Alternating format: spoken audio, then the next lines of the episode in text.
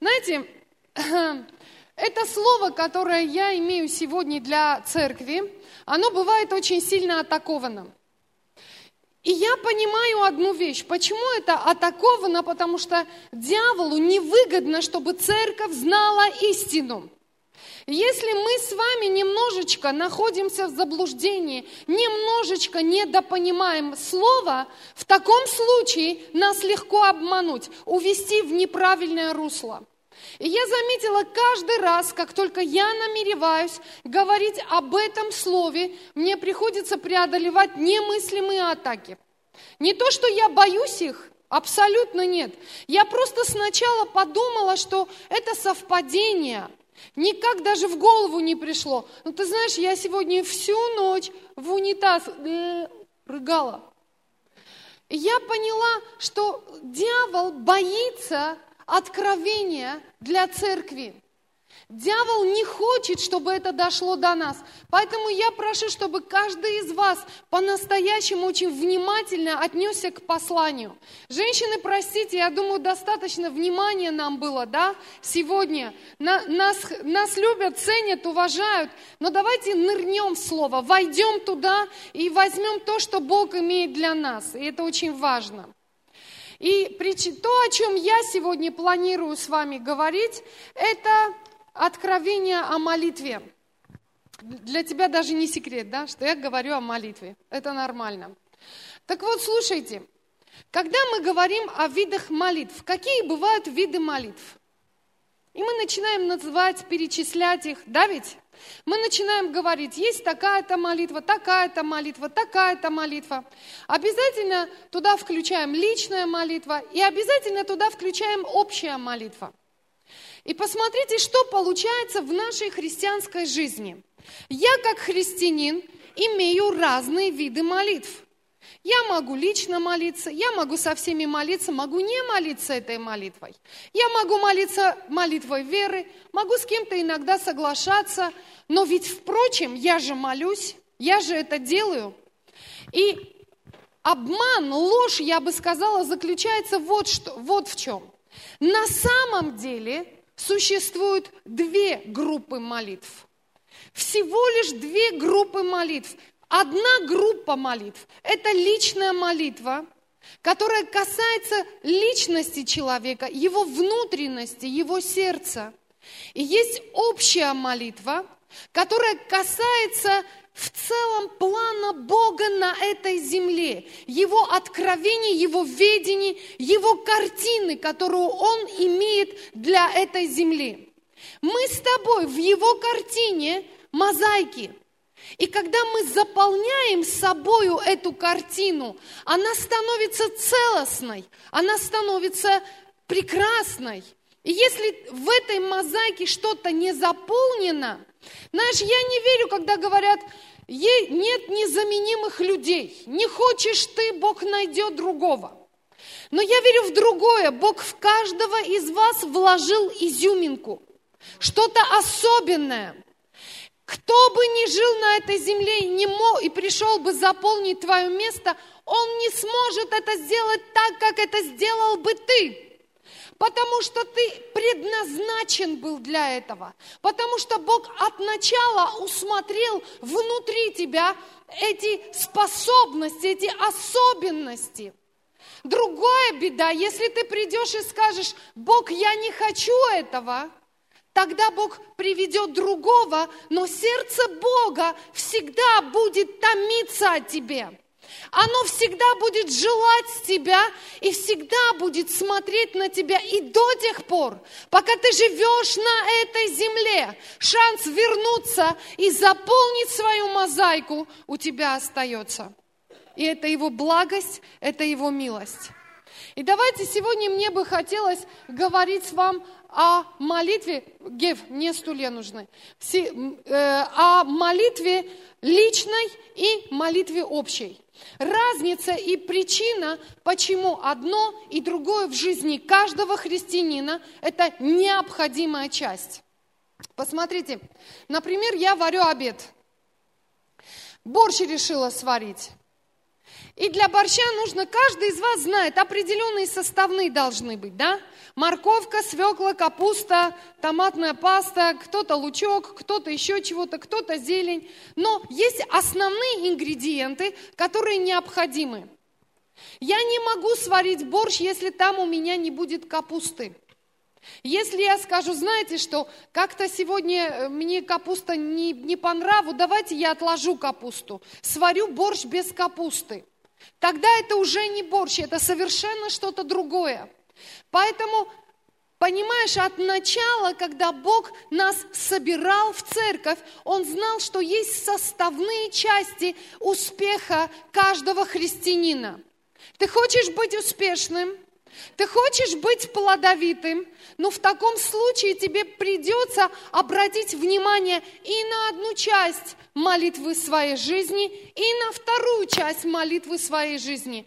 В одном случае, э, сделайте мне сразу, чтобы я этим не занималась. Кто мне помогает? Итак, молитва личная.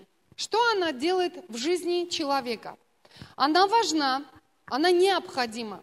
Перед этим скажу, друзья, еще вот что.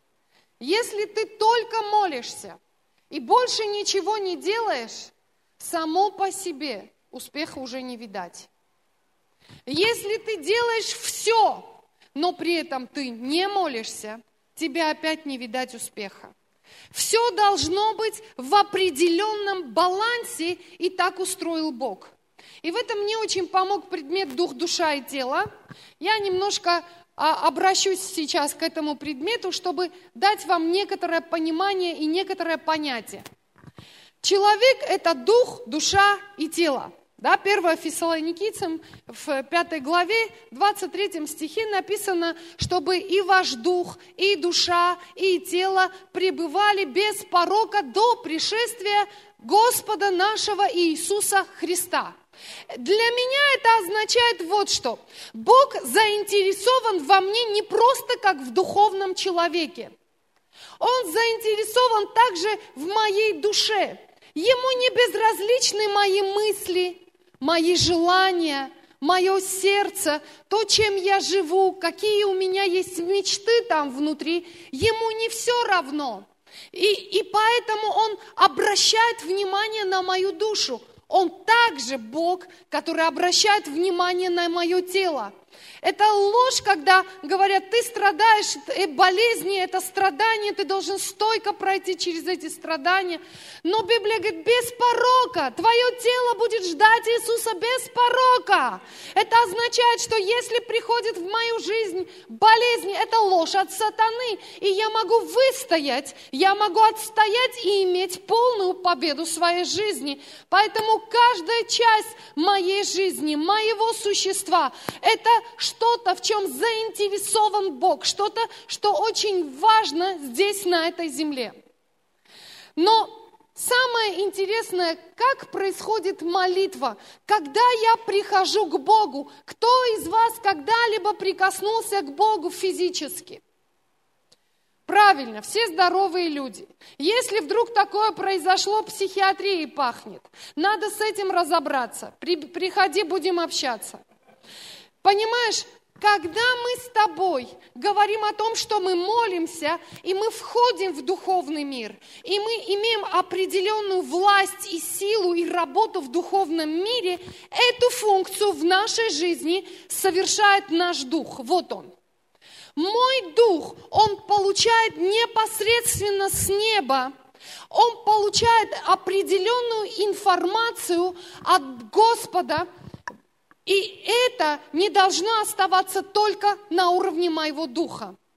Потому что когда я получаю информацию в дух, это должно преобразоваться в слова. Это должно прийти обязательно так, чтобы я это понял. Говорят, какое было служение? О, такое классное служение, такая сила Божья, Бог так меня коснулся. А что было-то? А что Бог сказал? Да не знаю, но главное, что было хорошо. Вот это проблема, когда ты выходишь со служения, и ты не знаешь, что же Бог преобразовал внутри тебя. Какое слово Он сегодня тебе дал, что вложил Он в твою душу сегодня через свое слово и что Он говорит тебе. Если здесь есть проблема между душой и духом, и здесь стоит некая вот стена, информация попадает сюда, а дальше она не двигается. И тогда человек, он неполноценный, он не может быть эффективным. Он не сделает то, что он должен сделать. Но эта информация, которая попадает из духа и приходит в его душу в виде слова, теперь я знаю, Бог мне дал слово. Это будет выглядеть вот таким образом. Когда у тебя есть слово, это слово перерастает в действие, потому что вера без дел мертва. Если ты получил слово, значит оно должно вырасти в действие. Ты должен начать действовать соответственно слову, которое Бог тебе дает. И если здесь есть проблема на уровне мозгов, я знаю, мне надо это сделать, но я это не делаю, тогда у меня проблема, я опять буду бесплоден.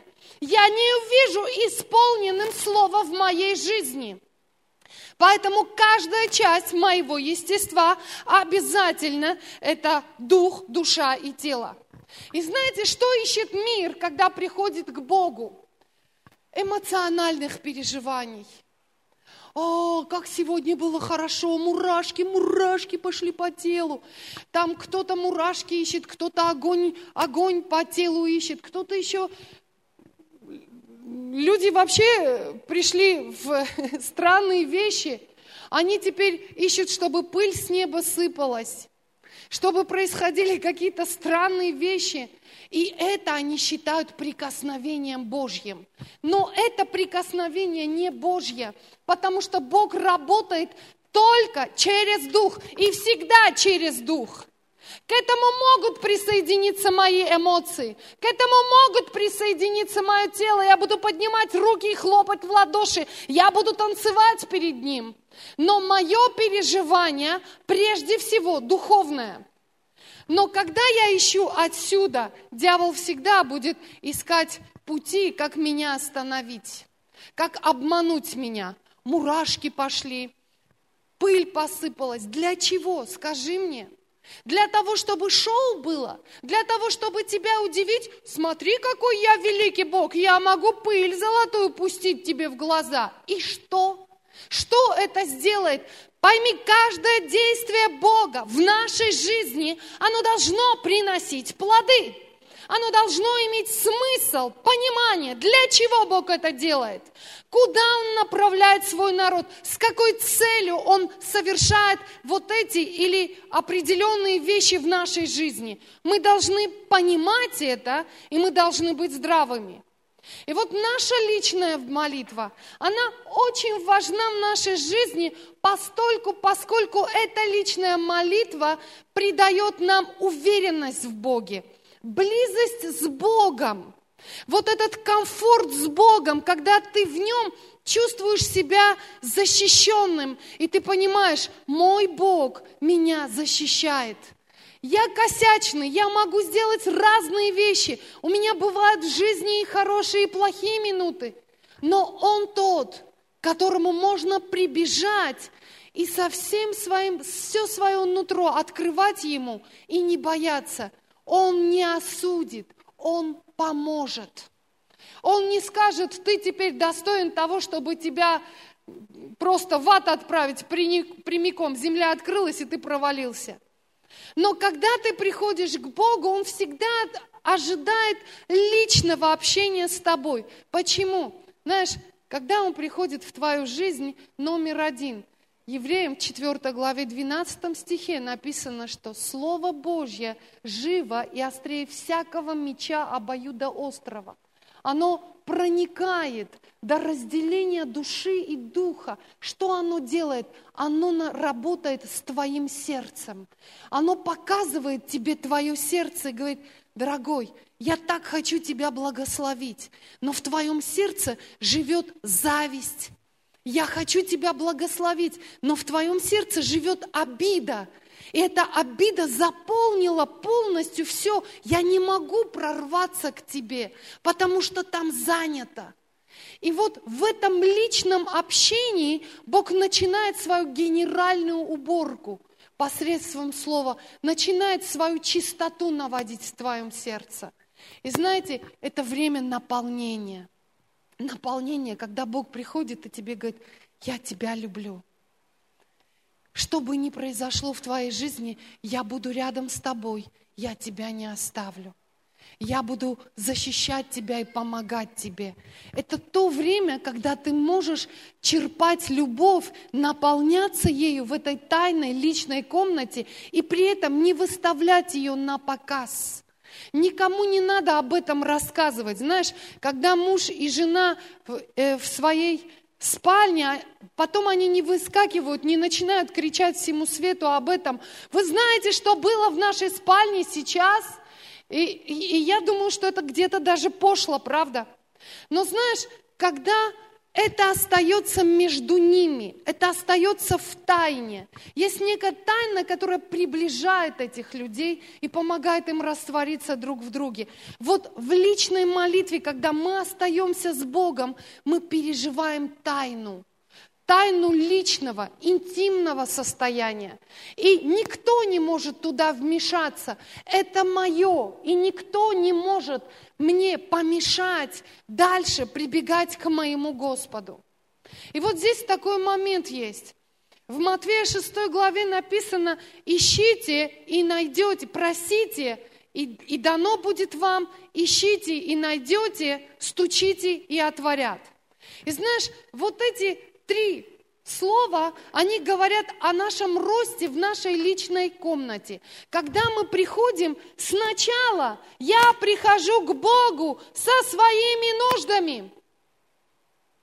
Кто из вас сразу приходил к Богу и говорил, пусть весь мир примет Иисуса Христа? Я тоже так не приходила. И вообще мне было без разницы, хоть, хоть куда идет весь мир. У меня было личное состояние, меня интересовала только я сама. И когда я приходила к Богу и просила, вдруг я видела все, что я прошу, Бог это делает. Но наступает момент в жизни, когда ты уже устал от этого. Просто общаться с Ним на уровне «дай, дай, дай, дай, дай», вдруг ты понимаешь, в жизни есть что-то большее, чем просто дай. И ты приходишь и говоришь, Бог, а кто я? Ты меня каким сотворил? На самом-то деле я, я кем должен быть? Что ты являешь в мою жизнь? А что это за особенное, о котором там проповедник говорил, что ты вложил в мое сердце? А вообще-то что делать мне сейчас со всем тем, что ты мне сказал? И знаешь, тогда начинается в твоей жизни более глубокий поиск, понимание того, кто ты есть на этой земле, что Бог приготовил подарок этой земле через тебя, и ты этот подарок принесешь миру. Когда Бог открывает, и вдруг ты понимаешь, Бог что-то тебе сказал – вдруг начинается в твоей жизни следующий момент. Ты уже прибегаешь к Богу, стучишь в дверь и кричишь, а как мне это сделать? А ты мне дай ключи, как мне отворить эту дверь? Ты говоришь, что я буду собирать тысячи, а как это возможно для моей головы? Это вообще предел, это нереально. Я не могу даже представить себе, что хоть один-то человек меня способен слышать. А ты мне говоришь, что я приведу множество в твое царство. Как мне это сделать? Знаете, мне нравится история, когда Эстер подошла к Машбаху, чтобы он помолился, помните пророка, чтобы он помолился за нее, он говорит, скажи мне, а что ты хочешь сделать для Бога и что ты хочешь, чтобы Бог сделал для тебя? Она говорит, не знаю. Тогда он возложил руки и помолился, Бог наполни ее видением и ведением. Она пришла к Артуру, говорит, хочу плакать. Говорит, ну поплачь, дочь. Села, весь костюм ему, его облила слезами. А потом встала и говорит, я знаю, что я хочу сделать для Бога. Что хочу много людей привести ко Христу. И я знаю, что Бог сделает для меня. Что, Эстер? Он мне поможет это сделать. Понимаешь? Вот это что-то личное, что вливает Бог. Но есть такая большая проблема, и она серьезная. Когда мы имеем общение с Богом, соприкосновение с Ним, это должно куда-то переливаться. Бог всегда работает изнутри наружу. Это на самом деле работает. Но когда мы только в своей жизни остаемся в личном, и наша молитва остается только в личном, мы всегда получаем, получаем, получаем, получаем. Знаешь, что Библия говорит? Что мы с тобой сосуды. И, как известно, в сосуд надо наливать, и из него надо выливать. Разве нет? Если вода, которая в этом сосуде постоит дней 30, что будет с этой водой? Она начнет подпахивать. Она будет неприятная, негодная к употреблению. И когда Бог нас наливает в личной комнате, знаете, есть море Галилейское, и его воды живые, потому что туда втекают воды, и Галилейское море отдает. И, и как они втекают, так и они вытекают из нее. И там много жизни в этом, в этом море. И из Галилейского моря воды втекают в мертвое море.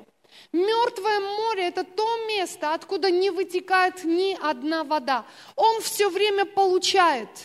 В нем огромный потенциал, огроменный ресурс заложен в Мертвом море. Так что вы знаете, да, женщины, косметику делают и из этих вод, из этой глины, которая... Но кто был там, он даже скажет, там немножко подпахивает, подваневывает. Почему? Потому что все, весь потенциал, который получает это мертвое море, оно оставляет себе, не делится ни с кем. Так вот, мы как христиане иногда застреваем и останавливаемся на моменте и становимся мертвым морем.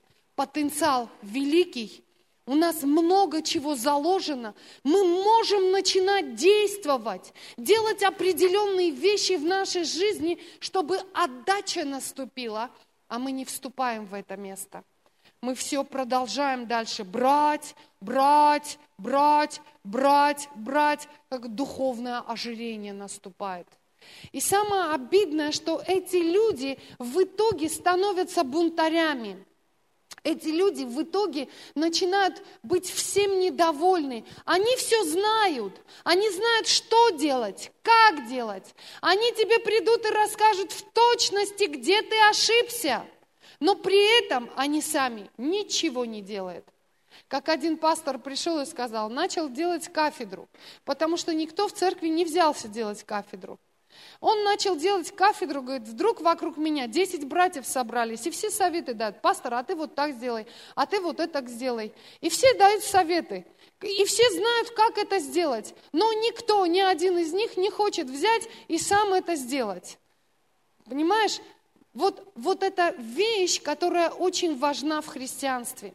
Если ты хочешь быть плодовитым, и если ты хочешь во Христе Иисусе двигаться вперед – Просто есть необходимость, есть очень важная задача переходить в общее, не оставаться на уровне личного. Лично это очень важно. Недавно мое переживание вам расскажу. Меня очень сильно благословили. Э, в, я была в четырех городах, и вообще должна была в два поехать. Но так получилось, что по дороге меня перехватили в Ноябрьске. А потом по дороге мне сказали, ну давайте еще в Излучинский, там мы вас благословим, сделаем вам определенное обследование. И меня действительно очень здорово, очень хорошо благословили. Я ехала к врачам не с надеждой получать веру. Ты знаешь, это не то место, где веру да, получают. Это то место обычно, где тебе наговорят, наговорят, наговорят, а ты потом огорченный приходишь домой и не знаешь, что со всей этой кучей делать. И вот все хорошо, кроме одной проблемы. Мне сказали, срочно справляйся со своей щитовидкой, работай с ней. Я пришла к эндокринологу, говорю, что мне делать, вот, вот такие вот дела. Она смотрит мне, говорит, да вырезать ее к чертовой матери. И все. Ничего хорошего от нее не ждите. И я ее послушала, сказала спасибо, дала ей шоколадку, вышла оттуда, говорю, Бог, а теперь мне надо знать, что ты говоришь в мою жизнь. Теперь мне надо знать твое слово. И вдруг я вижу картину. Я вижу, что Бог дает мне орган.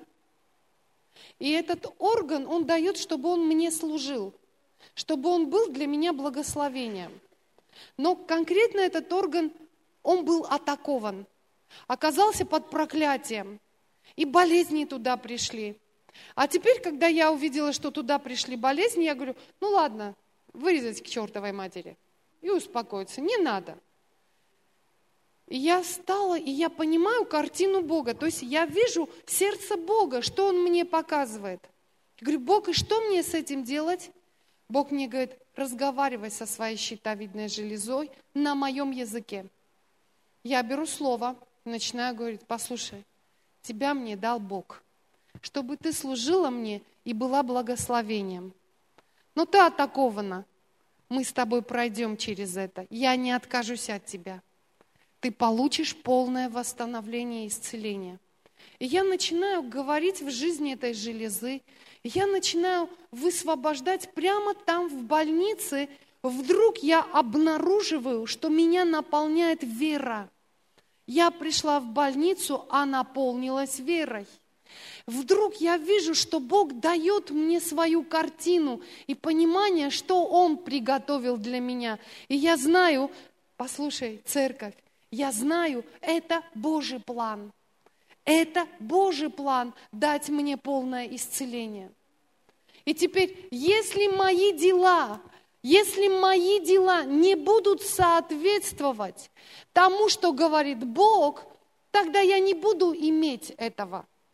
Но сейчас для меня процесс, и очень важный процесс, стоять на этом слове, постоянно говорить своей щитовидной железе и не называть ее проблемной, больной, ничтожеством, такой, э, знаешь, вот ты принесла в мою жизнь сплошные проблемы, а называть ее благословением. Ты благословение в мою жизнь. Ты дар мне от Бога, мне Бог тебя дал. И я буду иметь полноту, которую ты предназначила для меня. Во имя Иисуса Христа. Это на личном уровне. Я просто делюсь с вами личным. Интересно, я стала делиться и с, об этом с Наташей Зуевой и рассказываю ей о моих переживаниях. Говорю, знаешь, в общем-то, я уже на том уровне своей жизни, где я разговариваю со своей щитовидной железой. получаю информацию от Бога, передаю эту, эту информацию в щитовидную железу. И Наташа мне говорит, Жанна, была в Колумбии. И там собрание, надо было срочно собираться, а там в 4 часа вставали, бежали на собрание. Говорит, надо собираться на собрание, а у меня все признаки гриппа, все симптомы гриппа. Мне плохо, температура поднялась, двигаться не могу, всю трясет, колышет. Говорит, и я не знаю, что делать. Говорит, и вдруг мне Бог говорит, разговаривай со своим телом. Она говорит, я встала в душе и говорю, слушай, тело, спасибо тебе, что ты есть. Ты никогда меня не подводила. С первых дней жизни ты всегда на этой земле мне помогала быть эффективной. И ты, не, ты, ты, ты для меня очень большой подарок на земле. Я так благодарна тебе, что ты есть. Ну ты не подводи меня, пожалуйста, сейчас. Ну ты уже противостань этой болезни, чтобы мы с тобой дальше дело делали. Говорит, в течение какого-то времени вдруг раз развеялось и все ушло. Я победила грипп, но я разговаривала со своим телом. Церковь, мы должны разговаривать со своим телом, если это нужно. Тело – необходимая часть, необходимый момент в нашей жизни. Мы нуждаемся в нем. Поэтому оно должно быть в нашей жизни. Мы должны с ним разговаривать на уровне Божьего Слова, на уровне Божьих откровений. Но все хорошо до определенного момента. Наступает время, и наступает момент, когда мы должны перетекать из личного и перетекать в общее, выйти куда-то в большее в нашей жизни – Кто, две сестренки, идите сюда. Или, или одна, иди сюда со стаканом. Здесь тебе один дам. Теперь смотри, она сосуд, она была в своей тайной комнате и что-то имела в своей жизни. У нее есть определенная мера веры, у нее есть определенная часть, которую Бог дал ей в личных отношениях. Точно так же есть определенная мера у меня в моих личных отношениях, в, моих личных, а, а, в моем личном общении с Богом. Но эта мера, правда, я ничего с этой меры больше не смогу сделать. Это есть столько, сколько надо – и вдруг я в своей жизни сталкиваюсь с определенной задачей, и я понимаю, эта задача мне не по мере, не померна. Я не могу с этим справиться. Обращал внимание, трудно верить за свое собственное исцеление. Как-то вот другой приходит, говорит, помолись за меня, легко это дать. А вот за свое собственное исцеление вдруг столько мыслей, столько событий, столько информации сразу попадает. И ты думаешь, а как это вообще возможно? Но что делает Господь, когда дает нам перетечь в общую молитву? Мы попадаем вместе в одно место, где наши сосуды открыты. Это очень важное условие. У нашего сердца есть клапаны – если клапаны нашего сердца захлопнуты, ты можешь сидеть здесь на служении весь в обидах, в ожесточении. При этом много людей тебя окружает, но ты одинок. Ты один, потому что ты не открыл свое сердце. Ты захлопнулся. И при этом думаешь, меня тогда обидели, теперь никто никогда не сможет меня обидеть, потому что я надежно захлопнул все мои клапаны. Но вот это есть уловка сатаны. Почему? Да потому что придя в церковь с захлопнутыми клапанами, ничего не получишь. И ничего не отдашь, туда не выльется и не вольется. Как пришел, так уйдешь, и ничего не произойдет. Но когда мы собираемся вместе и мы открываем свои сосуды, мы получаем доступ в веру друг друга. Оба, это тебе от моей веры, а потом она наливает мне, а это мне, от ее веры. И я сейчас, спасибо, и сейчас я тебе покажу это на слове. Четвертое царство, в четвертое царство, четвертой главе есть историю, которую ты тысячи раз слышал. Ты услышишь ее тысяча один раз, но ударение будет на другом. Итак, Восьмой стих. В один день пришел Елисей в Санам. Там одна богатая женщина упросила его к себе есть хлеба. И когда он не проходил, всегда заходил туда есть хлеба. И сказала мужу, знаю человек Божий, который приходит мимо нас святой. Сделаем небольшую горницу над стеной, поставим ему там постель, стол, седалище, светильник. Когда будет приходить к нам, пусть заходит туда. Ее сердце располагается служить человеку. У нее нету никаких планов, у нее нет никаких желаний там что-то сделать для него, чтобы взамен от Бога получить, каким-то образом там устроить свою судьбу или заполнить свои нужды. Просто она увидела помазание на жизни человека и говорит мужу, давай мы откроем дверь этому человеку, потому что он Божий человек. Принимая его, мы принимаем Бога в свою жизнь. И когда приходит пророк, его сердце располагается так, что он поворачивается и говорит, слушай, а что ей надо? Может, с царем поговорить о ней? Чем я могу ей быть полезен? Она поворачивается и говорит, да нет, спасибо. Я среди своего народа живу. Я подумала, если бы мне сказали, может, поговорить о тебе с Путиным, что тебе надо, список был бы большой. Но тут человек, который поворачивается, говорит, да нет, спасибо, я среди своего народа живу. То есть женщина непростая. И ты реально понимаешь, что, в общем-то, у нее есть доступ к царю. Если ей надо, она сама до него дойдет, без пророка. Но тут поворачивается Гиези и говорит, да у нее сына нет, у нее муж старый.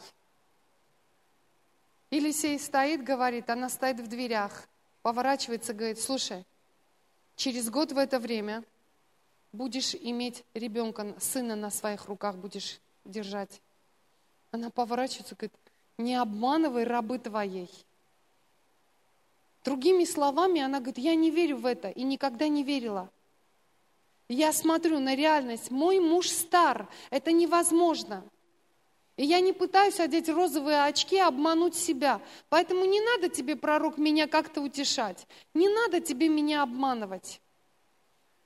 И следующий стих идет такой. Через год в это время у нее на руках сын. У меня вопрос возникает. Церковь, женщина не имела веры. Каким образом так она вдруг это получила? Если ко мне придет человек и скажет, помолись за мое исцеление, а в следующем словом скажет, в общем-то не обманывайтесь, так не бывает, что Бог исцелял. Так не может быть, это нереально. Я бы точно не молилась за человека этого. Сказала бы, знаешь, и, иди веру получи. Иди вот тренировочный зал по имени исцеления и читай слово, наполняйся им. А когда наполнишься, приходи ко мне. Песня на устах должна быть правильная. Но пророк не обращает внимания на это. Он получает доступ в ее сердце благодаря ее служению ему. И тут он открывает свое сердце ей. Она получает доступ к вещам, которые были для нее совершенно, абсолютно нереальными. Слышишь меня? Она получает доступ в жизнь. Она получает доступ в веру. Она не имела этого. И вдруг у нее открывается что-то в жизни – это одна из вещей, когда мы собираемся вместе с открытыми сердцами, единодушно, славим Бога. Мы получаем доступ в веру друг друга. Поэтому легко молиться друг за друга. Поэтому легко верить друг за друга. Но когда ты приходишь сюда и думаешь, кто бы за меня помолился, мне самому это надо. Кстати, на одном из служений девочка подошла и говорит, это означает, что если у человека нет личной молитвы, значит, не может быть общая молитва. Потому что я ничего принести не могу. Сосуд пустой. На самом деле общая молитва может быть заводным механизмом к тому, чтобы ты теперь побежал в, общую, в личную молитву. Когда ты приходишь в общую молитву, ты пустой, ничего нет, но вдруг что-то туда попало в твое сердце, тебе кто-то закинул туда. Вдруг ты приходишь домой и находишь внутри себя жажду. Ты думаешь, пойду а пообщаюсь с ним. Пойду в тайную комнату, поговорю с ним, потому что тебе помогли завести, знаешь, есть такие э, кач, э, водокачки, чтобы скать, закачать воду из нее, надо сначала туда чуть-чуть налить. И когда наливаешь чуть-чуть, потом она начинает давать немыслимо много воды. То есть какой-то механизм срабатывает, когда чуть-чуть даешь воды ей. Она в ответ много. Вот это то, что происходит, когда мы приходим на общую молитву. Мы имеем открытое сердце и доступ в веру друг друга. Слушай, у меня нет веры за финансы, но зато у меня есть вера за исцеление. Давай мы с тобой поделимся. Слышишь? И тогда сердце, оно даятельное.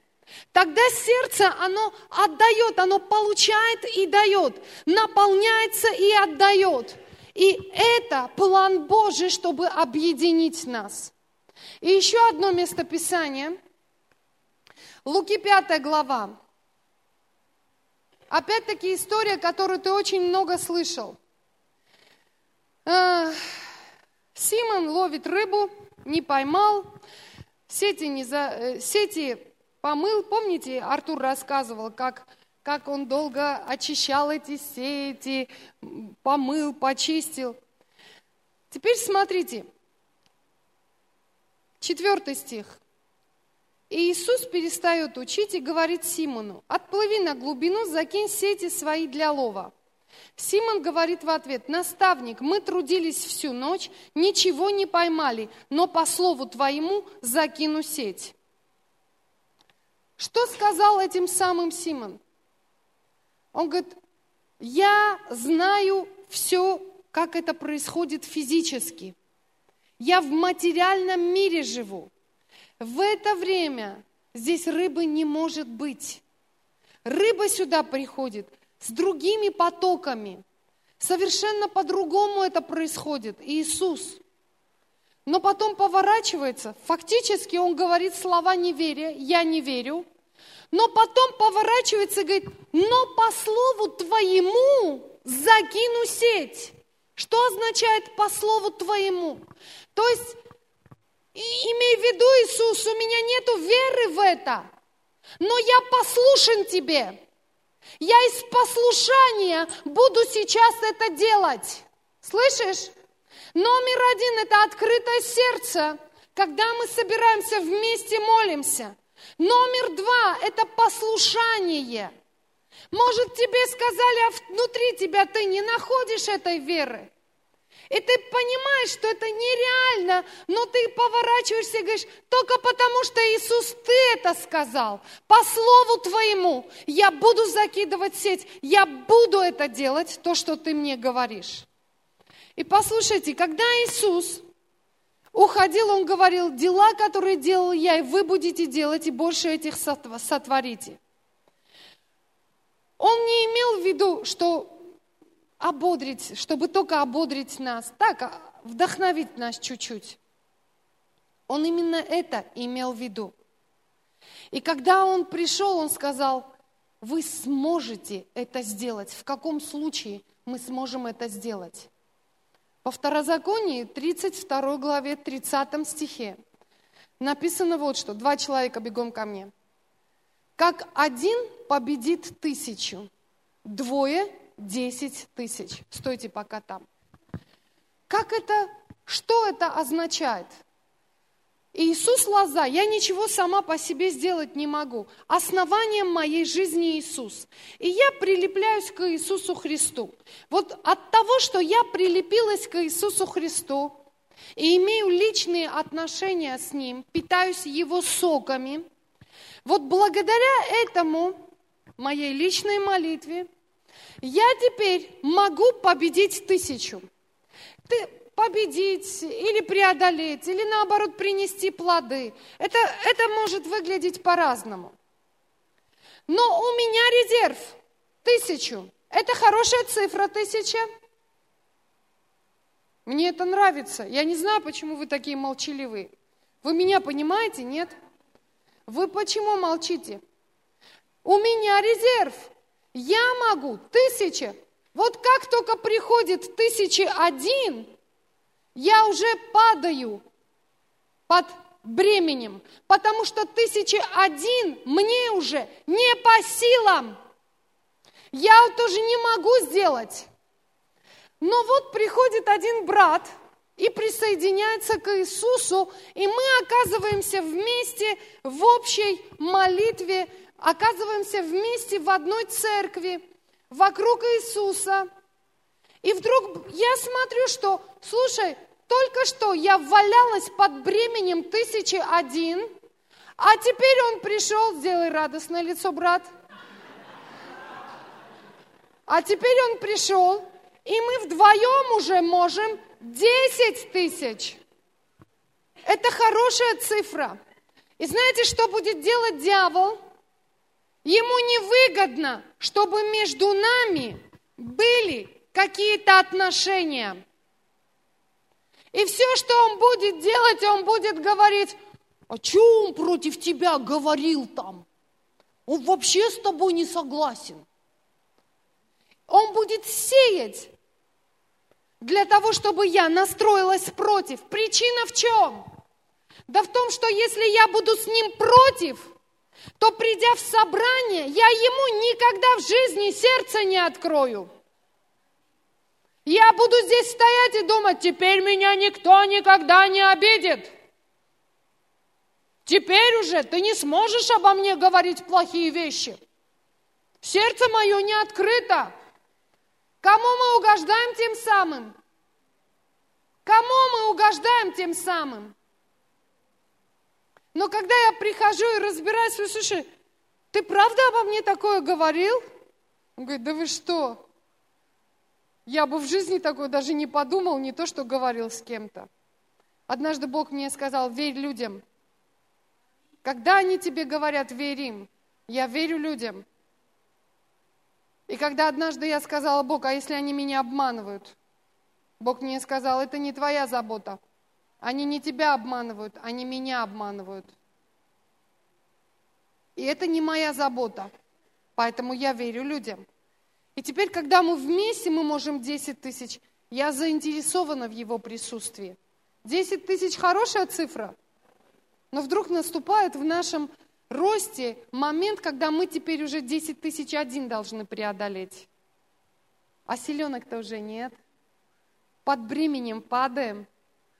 Но Бог приводит нам еще одного брата, и вдруг наши 10 тысяч резко становятся 100 тысяч. А, тебе нравится эта цифра? Как ты думаешь, должен быть я заинтерес... должна я быть заинтересована в этих друзьях?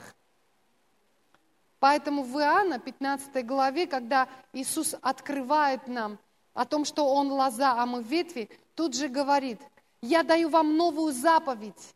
Любите друг друга, потому что доступ к силе, к вере, к могуществу, которое Он имеет, это и заключается в том, чтобы мы друг друга любили. Через это я имею доступ.